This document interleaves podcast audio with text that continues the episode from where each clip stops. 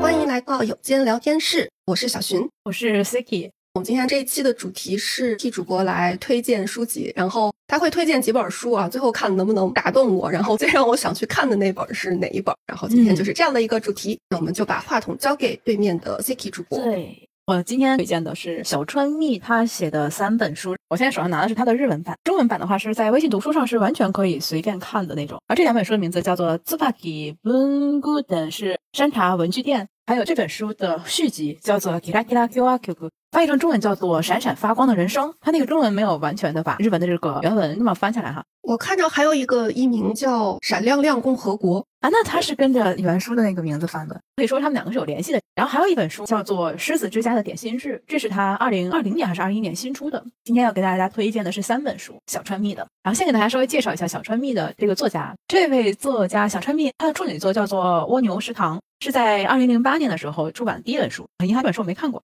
然后，二零一零年的时候，他的这个作品被拍成了电影，后面还得了很多的奖，包括像什么意大利的一些奖啊，还有这个法国的一些奖。之后，他最有名的两部作品其实就是《山茶文具店》，还有《闪闪发光的人生》。就是说到山茶文具店，可能大家都会有印象，比那个蜗牛食堂要更让大家就是熟悉被人所熟知的，对，嗯，这样的一个作品。然后他其实除了是一名作家以外，他还是一个翻译家，我我印象中。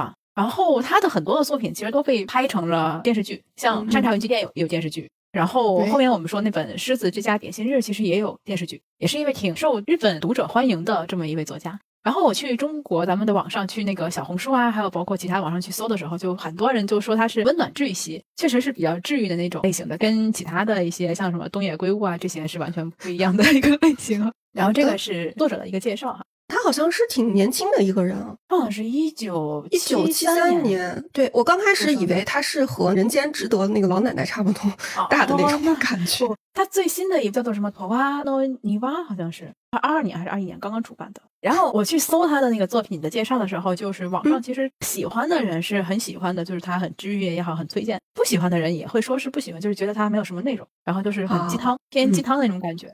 尤其是在豆瓣上，我看的时候又给了一星的，就是说好无聊的一本书，就《山茶文具店》这本书。嗯，所以这本书我就是说不推荐给急性子的人看，太急性子的人可能就还没看到有意思的地方就放弃了。然后它的整个书没有那种波澜起伏的情节，就是也没有什么反转的剧情，它就是一种在给你讲一个真实的现实生活一样，有点像就是一个平平淡淡的日记一样的那种感觉。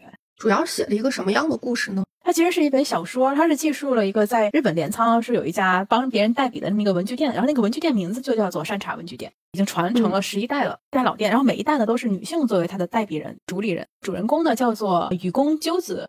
这本书的所有人的名字都挺有意思的，我就不明白他为什么要这么起。比如说女主人公叫做鸠子，就是一个九，然后一个鸟。然后呢，她的外婆就是她上一代的这个代笔人。简称为上代，叫做什么点心子？点心子还有一个妹妹，亲妹妹寿司子，都是吃的。这本书的名字让我觉得就有点跳脱，就是它不像一个普通的日本人会起的那种名字。所以不是笔名是吗？是这里面真正的主人公真正的名字？对，真正的名字哦是不是？然后它里面还出现了一个人物叫做芭芭拉夫人，这种名字都很奇葩的一些。听起来那个芭芭拉已经很正常了。对对对对。然后他后来喜欢上的那个男人，他喜欢上了一个咖啡店的老板。然后那个老板他有一个女儿，那个女儿的名字叫做 Q P，就是字母 Q P 哦，Q P 强。然后也是让我觉得，哎，这本书起名字怎么都起的那么的神奇？就可能他不太擅长给人起名字吧，我挺理解这种感受的。我们刚才有说到，是这个主人公，他是成为这个山茶文具店的第十一代的代笔人，也就是说，在他之前其实还有十代，就是他是一个传统，就是非常老的一个老店的那种感觉。他小的时候是跟他的外婆，就是上一代刚才说那个点心子，也是跟他一起生活的。他没有妈妈，他的妈妈在他很小的时候就离开这个家了，所以他是跟外婆一起长大的。然后外婆对他的要求很严格，以至于到他在自己上高中的时候，他就叛逆期离开家了，后来又去到国外的生活。然后整个这本书，它一开头讲的其实就是上一代的那个点心子去世了，然后呢，鸠子呢作为他的这个唯一的亲人回来来帮他办理这个身后事，之后呢，他就留在了这个山茶文具店里面。然后因为这个留下来了，所以他重新的开始去认识了他小的时候生活的这个环境，生活的这家店，然后重新的开始感受到什么是代笔人，然后他开始重新的把这个店开起来。去给别人写信。然后在这个过程中，他在镰仓的一个生活，跟他身边的一些人，像芭芭拉夫人呐、还有像什么其他的一些他遇到的这些，有一个叫男爵的一位男士也出现过，这个名字也是。当看到男爵这个名字的那一瞬间，我在想，这是一个什么时代的故事？架错综空的时又复杂，错综有复杂。这本书里面，它最有意思的一点就是它的分章节不是按照我们说第一章、第二章、第三章走的，它是按照春夏秋冬顺序，应该是夏秋冬春这样的一个顺序分的一个章节，所以一共是四章，讲述了这个女主人公的在这一年里面的一个生活。当他开始正式的接替了上代的这个工作，鸠子发现了其实并没有所谓的什么叫做代代相传的这个代笔人，这个老铺其实并没有，是从他外婆那一届才刚刚开始有的这家店。只不过他外婆希望他未来能够接手，能够继承这家店，所以骗他说这家店是代代相传的。啊，编了个故事是吧？编了一个大饼 人家是一个善意的谎言。鸠子他在工作一年里面，他发现了原来他的外婆是一直在跟一个海外的一个日本人在通信的，就是发现他的外婆的笔友了。哦，然后他发现了笔友的同时，他也看见了他外婆跟那位笔友聊天的过程中，讲述了他自己小的时候是怎样的一个状态，以及他外婆是如何来把他培养起来的。然后他外婆的那些纠结的心，那些点点滴滴都写在那些信里面。有一种就是人已经不在了，但是他以前外婆从来没有跟他讲过这些，但那一瞬间让他觉得心里边非常的难受，就很难过。嗯但是他如何来解决他的难过呢？他就把这个笔友的工作继续了下去，就他开始给外婆的笔友开始和他通信了，然后讲了这样的一个故事吧。然后我在看他跟他那个外婆的笔友通信的时候，就想起了我以前上初中的时候，我有一个笔友是我的初中同学。然后我们上高中以后，我们就分开了。分开了以后，我们还是会选择写信的这种形式。就那个时候其实还没有手机呢，然后我们就写信。写信的时候，就会身边有什么纸就用什么纸。啊，什么餐巾纸啊、草稿纸啊，就经常看那个信啊，打开正面是正常的信，反面一看呀，这怎么还有算术题呢？就这种感觉，我们会那样去写。然后我们会充分的利用这个信封能够用到的最大的体积，把它塞得满满的，然后贴上邮票。大概是害啊！对，我们大概是一个星期就会寄这么一次，甚至我们有的时候就我们两家其实住的不远，他有时候路过我们学校的时候，他就直接把那个信就丢在我们的传达室里面了。那就是我最开心的一段时光，写这个信。现在长大了以后，我们其实还是有联系的。就是在看完这本书以后，我就跟我那个朋友说，我们要不要重新写信呢？虽然现在就是微信很方便，但是有些东西还是写和你及时的会有回复的东西是不一样的。就是你不能第一时间得到对方的回复，正是因为不能得到对方的回复，所以你才尽可能的想把你想表达的东西写完整，然后寄出去，然后再等待对方。哪怕是其实我直接动微信去问他，就能很快得到答案的，但是还是有一种在等待那种感觉。回到这本书，嗯然后我刚才说了，它的分章是按季节来分的嘛，是按照这个夏秋冬春。然后我看到这本书的时候，正好是在去年的年底，二零二二年的年底，然后马上就要到元旦的时候，我嗯读到这本书的那个冬的那一篇，刚好就能够看得到他书里面提到的他所在那个镰仓，他们是怎样准备过元旦的，开始准备那个年节饭呀。新年来了以后有那个七福巡礼，应该是每个地区都会有，东京肯定是有的。然后我现在住的名古屋我不知道有没有了，东京它也是有那个七个福的寺庙，嗯然后你去转一遍，这就叫做七福巡礼了。刚好这本书里面就有，哎，我差点我就想去了。这本书里面他讲到了一个代笔人的一个工作，就是帮别人写东西。说到这个里的时候，我第一反应你知道是什么？就是我们古代的时候不经常有不认字儿的，哦，我一直也以为跟这个没有关系，是吗？没有，完全不一样。我以为是因为他不是说代代相传吗？我第一反应是是不是以前就是那叫对对对，请门口那先生给写一个状子，嗯，不会写字儿，然后让你帮我写写一个状子还行，告谁一下？他其实这个代别人就是帮别人写出当事人自己无法去表达的一些事情。以我来看，首先你写字要好，因为他要写信嘛，他是以手写为主。嗯 还有一点就是文笔，我觉得得好，所以我感觉他就是现在的那叫什么撰稿人。哦，你看过那个《紫罗兰永恒花园》是叫这名字吗？没有紫罗兰永恒花园吗？哦，我知道，但没看那个里面也是讲的这个是吗？那个女主她就是做这个工作，她不是在战争的时候手全部都断了吧？然后她装着机械的手臂，哦，但她的代笔是打字儿，她就是做哦代笔人这个工作的。说起来，我当时其实看你说内容是差不多，她也是帮别人嗯会写什么情书呀，就人家没有办法写成文字的工作。说到这儿，其实我挺好奇的，我想知道有这种工作吗？我想说，就是日本真的有这种工作吗？现在还应该是不知道呀我但是是看没有的。文学作品当中总出现，就挺好奇的。对，我也很好哦奇，但是我觉得应该是没有。首先，第一点就是现在人们写信的就已经很少了。虽然日本算是哦保留了很多写信的这个通讯方式，日本的邮局你还是随处可见，邮箱也是随处可见的。然后卖信纸的也很多，信纸的种类也很多，尤其是我喜欢那个和纸的那种信纸，它印的非常漂亮的那种花纹，然后你摸上去它有点点粗糙，但是又非常的滑顺的那种。笔它也有很多，包括写信专用的那种笔。还会有多少人是为了需要写信，所以去找别人帮忙来写？哎，那你后期查查吧。嗯，后期你怎么不查查呢？哎，我懒嘛。我查查，我查。哎，我也很好奇。你查，你不就能写篇文了吗？嘿。然后呢，这里面他有讲那个代笔人啊，就就刚才我们说的，不知道现在日本是否还真的有这样的代笔的这种工作哈。但在我看的时候，有一瞬间，我觉得能帮别人写东西是一件太难的一个事情了。对，这本里面他这个代笔人的要求就是，你不仅要按照当事人的要求把那个心情要写出来，你还得模仿当事人的语气，而且呢，你还得模仿就是当事人的字体，甚至他那个字体可能不好的话，你还要写能表现出这个当事人他的气质的字体。哎，我能这么理解吗？就是他得不让对方知道是别人写的。我觉得是，但这点他没有详细说。有一次是讲到了，就是对方收信的人就以为是真人寄出来的，然后还回信了，然后他后面又跟那个人再反复的去回信啊，来回来去写信的这个是有的，所以应该是没有在里面写上我是替谁谁代笔这样一个内容。嗯，然后这本书里面还有一个好玩的，就是它跟那个解忧杂货店那本书不一样的，就在于山茶文具店里面这本书里面的信件，它都是用手写来呈现。然后大家可以去看一看这本书的中文版，它所有的信都翻译成中文了，而且也是手写的。但是我看这本书就是这个阻止了我想看下去的心。为什么？手写的，我觉得看的很不清楚啊，就啊，但有的是看上去就哎，这个字还不如我写的呢 就是很乱，看着就不是很清楚，我就不愿意再往下看了。有的就是看着就好像还没有我写的好看呢，就那种感觉。他为什么要这样去做呢？对每一封信，他会思考这个信用什么样的纸去写。比较沉重的内容，他会选择一些比较硬的纸啊，颜色深一些的纸啊；轻松活泼内容，他会选择用一些洋式风格的信纸。然后包括使用的笔，它里面也很有斟酌。我在看的整个过程中，我对他那个笔都非常的好奇，很想去搜一搜有没有。后来搜的时候发现真的是有的，每提到的笔其实是都有，包括它的品牌也都是有。如果要给大家剧透一些的话，就是它里面一共涉及到了一二三四五六封信，其中包括离婚告知信、给女友的信啊、拒绝给对方借钱的信啊，还有给外婆的贺寿信。给友人的信，给去世外婆的信。第一个信是写给死去宠物的信，就是告诉别人他们家宠物离世了这么的一封信。而他每一封信在挑选的时候都会考虑这个是用什么颜色的墨水，还有就是什么颜色的这个纸张。大家如果感兴趣的话，可以去看一看。是这本书，我觉得是一个亮点。如果你对文具感兴趣的话，它真的是一个亮点。好的，感同身受一点，就是在我给我朋友写信的时候，就是我刚才说恢复了我和我的初中同学，就我的笔友之间的那个通信的这个事情了以后。我在写那封信的时候就有这个体会，就我去选了信纸，我去选了这个季节的信纸，因为日本的信纸就是按季节，它会出不同的样式。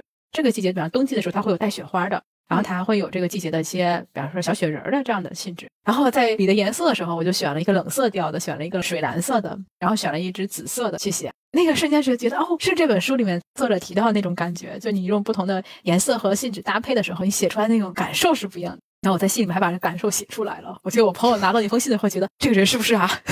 多多少少脑子有点毛病。嗯，我在想，还好不是给我写 这本书。它除了我刚才说的，就是大家可以通过这本书了解一下日本的这个春夏秋冬不同季节的这种传统活动之外，还有就是日本的这种书信文化，大家可以了解。还有就是日本的文具，你可以了解到。还有一点就是这本书可以拿来做一位去镰仓的一个旅游 guide，提到很多景点其实都是真实存在的，唯独这个山茶文具店是不存在的。哦。山茶文具店是一个虚拟的，山茶文具店它对应的那个地点是在那个八云神社附近，那个八云神社是存在的。然后他和那个男主人公去的那个咖啡店是存在的，他们去吃饭那个海鲜店，他跟男爵吧好像是，呃，芭芭拉夫人去的那个海鲜店是存在的。然后还有一些鳗鱼饭店，还有他们一块去的樱花大道啊。还有这个鹤冈的这个八幡屋等等这些地方都真实存在的，包括那个海滩也是真实存在的。我觉得这个比较有实用性，因为一般要提起镰仓的话，八零九零后肯定是要去看那个电车嘛，《灌篮高手》的那个铁道口。灌篮高手的，那那个铁道口 没有提到。那个铁道口日本人肯定提不到，就是去了铁道口就会发现全都是中国人在拍。对，是这样。然后就又说到了，我后来又买了一本这个镰仓暗奈的这本书，它就是另外的一个作者，其实就是贴了一下这本书里面提到的镰仓的一些景点而已。他就是介绍这个景点的，跟着沾光呗。对，跟着沾光。他有一个详细的一个地图，就是山茶文具店里面有讲到的那些地方的一个地图。我就打算今年如果有机会去镰仓的话，我一定会带这本书去。可以夏天去一下。不知道那个疫情之后这些店还存在不存在，这是一个问题。其实，在三本书里面，我最喜欢这本书。它就是像我刚才提到，它很平淡，不会有那种大喜大悲的那种感情在里面。因为在后面的两本书里面其实是有的。然后这个书里面有一段还挺喜欢的一个话。仔细想想，每个人其实都看不见自己。虽然可以看到手和手指，但除非照镜子，否则看不见自己的后背和屁股。无论任何时候，周遭人们所看到的我，都比我看到的自己更多。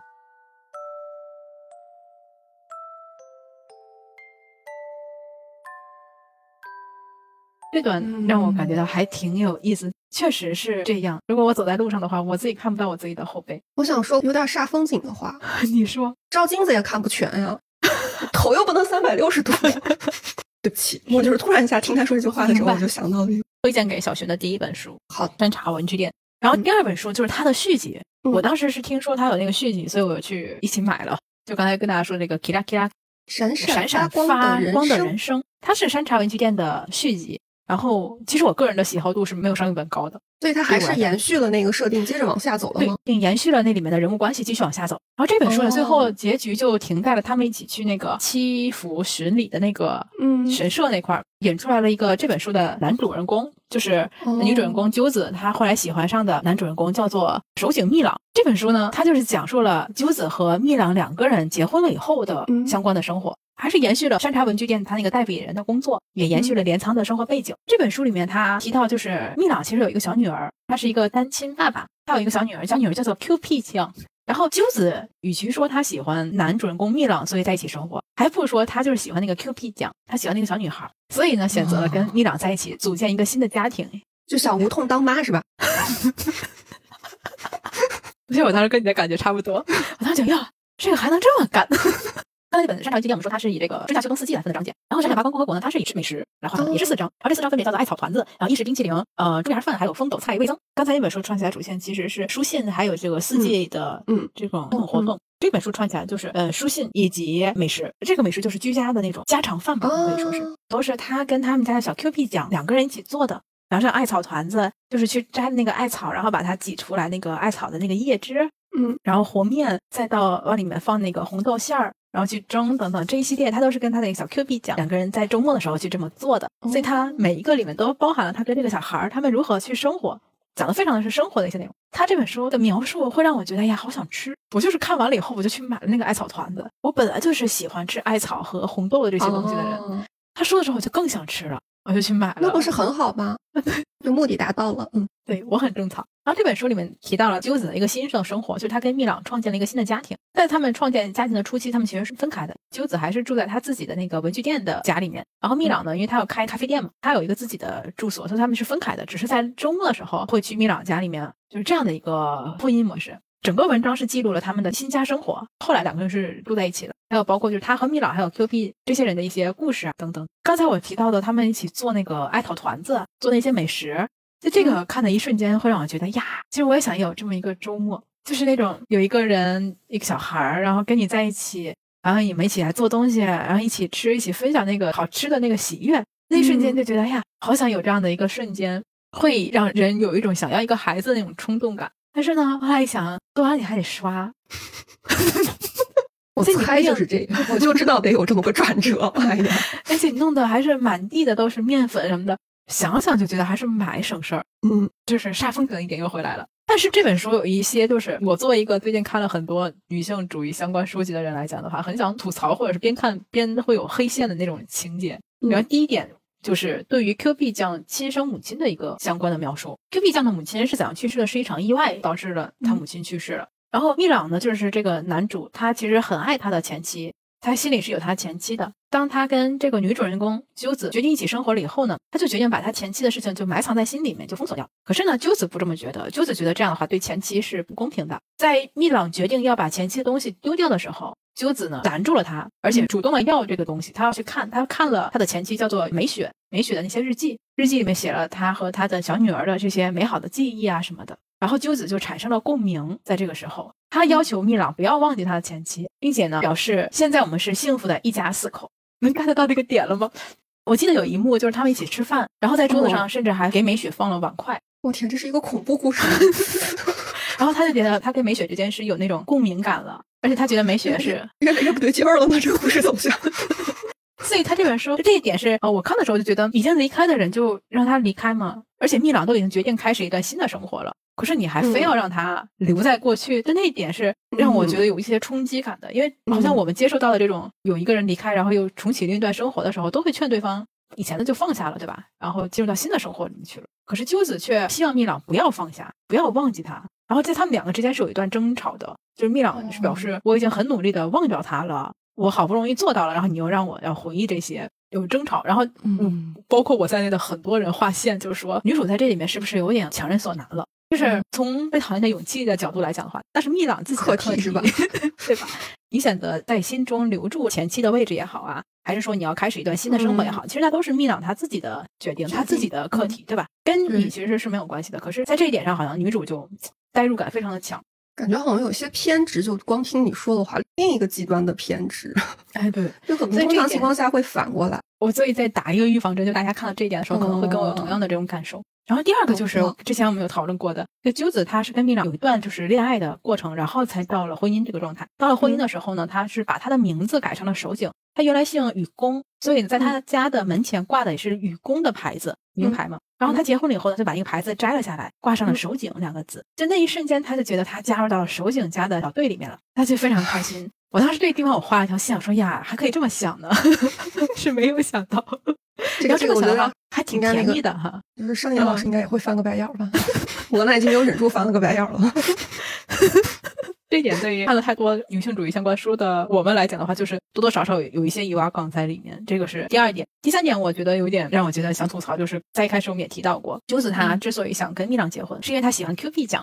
当然，书里面有提到蜜朗跟鸠子有提过，就是是不是要一个我们自己的孩子？嗯。但是秋子她有点担心，她担心的理由就是，如果她有了自己的孩子，是不是分给 Q P 酱的时间和精力就会变少了？我现在有点理解，就是为什么不喜欢这本书的人的感想了。其实这本书有很多的观点和我们，我觉得它有点脱节，就是或者有点太理想化，可以这样说吗？对，没错，没错，理想化是不是？但是他写了一个非常理想的再生家庭的那种关系。嗯，男方希望有一个新的孩子，但是女方还是希望之前的孩子能够得到更多的关注。对，就感觉好像非常的和谐，和谐到太不真实，就是没错，嗯，和谐到太不真实。所以这本书很温暖。如果你读这本书的话，那建议和上野老师的书呢一起看。事情给大家说明白了哈，这本书就是这样的一本书。不过这本书也有一些我很喜欢的。书的最后，它有这样的一句话：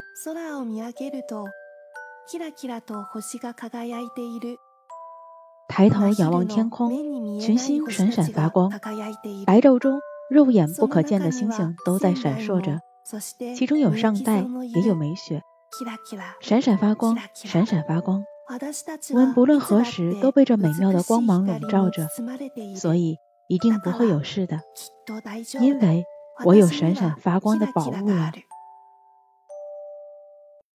上代就是女主的外婆，美雪就是 Q P 枪的生母，就两个已经去世的人。我看到这块的时候，其实是有哭过。就他最后那个点是让我觉得很温馨的。然后 “kira kira” 这个词呢，是芭芭拉夫人曾经在第一本书里面有跟女主提过的一句咒语，就是当你不开心的时候，你就在心里默念 “kira kira kira kira”，闪闪发光，闪闪发光。所以它是一句咒语，就是变成这本书的书名了。而且我觉得它还是经常去形容星星的一个拟声拟态词，所以结合着你刚才那个主题的话，应该也跟这个有关系。对对对，芭芭拉夫人以前有提过，就是当你觉得不开心的时候，你就闭上眼睛，想象星空，然后去默念 “kira kira kira kira”。应该是有这一段，但是具体的那个原文我有点记不清了。这是是推荐的两本书，其实我自己最喜欢的还是山茶文具店。第三本书《狮子之家的点心日》，这本书应该是去年中文版出来的，然后二零二一年的时候吧，日文版出来的。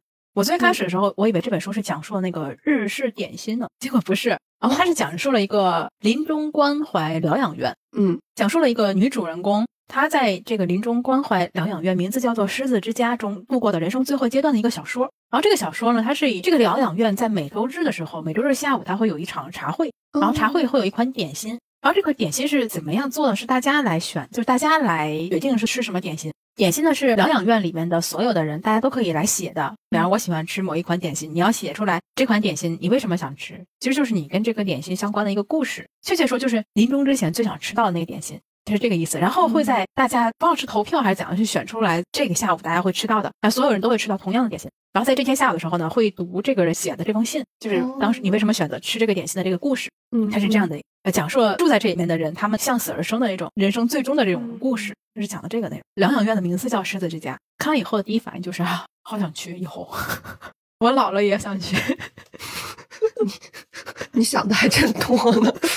他这个在那个濑户内海那个地方，哦，他讲述了濑户内海的一个小店。然后好玩的点在于，我以为他是说临终之前你最想吃那个点心，所以会优先那些，比方说病已经很重的，嗯，就是明显人已经很走到。生命的尽头的走到，尽头的可能会优先那些人，但是并没有，就他们选点心并不是这样去选的，所以不是会照顾说这个人是不是快不行了，所以先优先他，就并不会，就每个人都是公平公正的。可能有的人就是到最后离开了，也没有吃到他心哦想要的那个，是有这样。同样是四张，我印象中应该也是四张，然后这四张嗯都是以这个点心的名字命名。第一个点心应该是讲的豆花儿，豆花儿，所以这个它就不是个日本的传统点心，对吧？嗯豆花儿，然后还有那个可丽露，我是看这本书才知道，原来这个东西的中文叫做可丽露，是啥来卡雷？卡雷努，就是意大利的那那个那，个黑了吧唧的，然后嗯嗯，挺好吃的。然后还有就是葡萄干三明治，以及这个女主人公叫做应该叫海野，那个字念什么？雨字旁，喜字哭像喜字库，对我知道喜字库，我想知道就是海野喜字库，这个就喜字库下雨，就就是女主吧，我们就说女主，女主最想吃的是千层可丽饼，就是这个四个为一个主题叫来去讲。哎这难哎呀，这太难了。难还是女主吧，讲的这样的四个点心，然后和这些人相关的这些故事。然后呢，我去查了一下，就是说世子之家点心日是写在小川他母亲患癌症去世之后，哦，就是作者的母亲患癌症去世之后，他写的这本书，嗯。嗯也是他旅居德国的第一本在日本之外创作的小说。就是他可能会有这样的一个真实的经历，然后结合自己对死亡的一些思考，写出来的一是的本小说。他这里嗯。面就是展示了对于生和死的一些思考，但他没有写的那么的让你觉得很有哲学感啊什么没有，他都是用一些简单的一个，比方说女主人公她自己看着大海的时候，对于生和死的那些想法。她在住在这家疗养院的时候，遇到了一个喜欢她的一个男的，这个女主其实很年轻，她只有三十三岁，然后她发现她患癌症了，于是在她最后的时间里面，她决定把她的所有的积蓄都花掉，然后住到这家疗养院里面来。嗯，这家疗养院它是这样的啊，他们会把所有住进来的人不会叫做患者，他们统一称为客人，就像是一家 hotel，就是宾馆一样。每当有客人去世的时候呢，正门的入口的蜡烛就会被点亮，而且会静静的燃烧二十四个小时。客人的遗体从正门运出，送去火化。这与在医院去世不同，因为在医院的话呢，雇主的遗体会从后门悄悄的运出，所以它是一个以人要离开为一个前提，嗯去尽可能的享受自己最后的人生。它这里面的所有的人会有一个单独的房间，然后你会给自己取一个名字，你希望别人怎么样喊你。你也可以取一个别人都不知道的你的昵称，然后你就挂在你的门上，别人就会以这个名字来喊你。所以大家互相之间其实是不知道本名的，而且每个人呢，他房间的入口和出口是分别的，有一个门就是大家都可以进来。然后你出口的话呢，不一定非要通过这个疗养院的正门出去，就是你还有一个我感觉应该是像阳台一样的地方，从那边可以直接通向大海，可以去海边，环境是非常优美，让你觉得哎呀，真是多好。而你女主呢是找真实的地方的话，估计招商广告就成功了。哎，就成功了。然后女主呢，她是一个在她知道自己得癌症之前，是一个非常抑制自己想要东西的这么一个性格的人，嗯，就是她会以别人优先，甘愿牺牲自我。她应该是跟她的养父一起长起来的，然后她的父母也是意外离世了，所以她跟她的养父长起来。她养父对她非常关照，但是自从她养父有了喜欢的人以后，她就从养父家里搬出来了。那个时候她还上高中，因为她觉得她要给人家单独的空间了，她不能再黏着人家了。虽然他很爱他的这个养父，虽然他的养父多次的向他示意，就一起来住吧，但是他觉得不应该，就是那种为别人着想。虽然他也很想有人照顾他，但是他就觉得应该是为别人去着想这样的一个人。就是她从小就是一个大家心目中的一个乖孩子，无论何时都会优先去照顾周围人的感受。就是在这个时候，他在三十三岁的时候被医生告知他患有癌症了，就是人生就所剩无几这个状态下，他其实是有做过化疗，有去积极的治疗的，但是最终呢，还是没有办法说抑制住。然后在这个最后的时候，他决定他要把之前的压抑的东西都给补回来。这本书里面让我觉得特别印象深刻的一点，就是他在决定要去这个疗养院的时候，他们把他的房子退掉了，然后把能扔的东西都扔掉了，他只带了一箱玩偶。那些玩偶就是他的养父小的时候给他买的，每年过生日就给他买一个，就那种他都带过来了。还有就是一条裙子，一条非常好看的裙子。他形容这条裙子是什么呢？就是按他的工资来讲的话，是肯定不敢去买的一条裙子。就是他试穿的那一瞬间，他觉得很好看，很想买。但是一看价格呢，就想放下。他差点就要放下的时候，突然就脑海中有一个声音说：“你都就要死的人了，为什么就不能奢侈一次呢？”嗯，最后他就决定把这条裙子买下来了。然后在这个狮子之家疗养院，它有一个入门的规定，就是 入住规定里面它有写一条，来的时候呢要带一些你自己的个人用品，大部分用品它都会提供，但是有一些像穿舒服的睡衣你要自己准备，还有一样东西就是你走的时候希望穿带走的那件衣服。啊，他就带上了这条连衣裙。然后他最后离开人世的时候，他也是穿着这条连衣裙走的。嗯，这一点是让我觉得啊，我也有过。就是每当你在想买一样东西的时候，你会犹豫的那一瞬间。哦，仔细想想，其实也并不是买不起。是这本书让我觉得非常的戳中我的那个点，就是他那条连衣裙，这个是一个。还有就是他提到的他的那些想吃的那些点心，包括这个女主人公白夜小姐她喜欢的那位男士。这位男士呢是这个狮子之家附近的一个员工，可以这么说，他有一片自己的葡萄田。然后他会邀请这个海野女士身体好的时候一起来散步什么的。当他刚入住进来的时候，这位男士呢曾经邀请过他一起去海边。然后在海边，他们做了一个约定：疗养院有一只小狗跟这个海野女士关系非常好，一直黏着她。他说你要带着它一起来海边，然后我会在天上跟你们道别。他们做了这么一个约定。然后说哪一天呢？说那就第三天吧，就是他死后的第三天。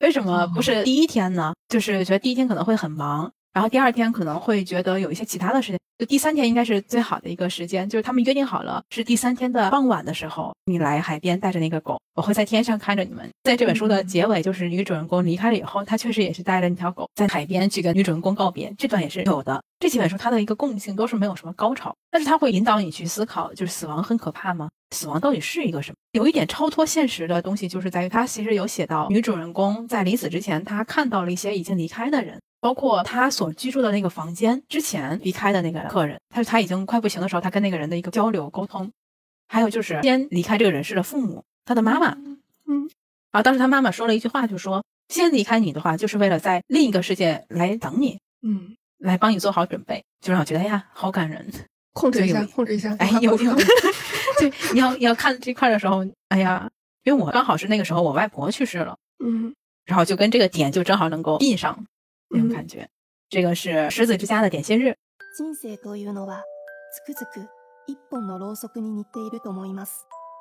人这一生犹如一根蜡烛，蜡烛无法点亮他自己，也无法主动熄灭。一旦燃起烛火，只能静待蜡炬成灰的时刻。生，既意味着成为某人的光。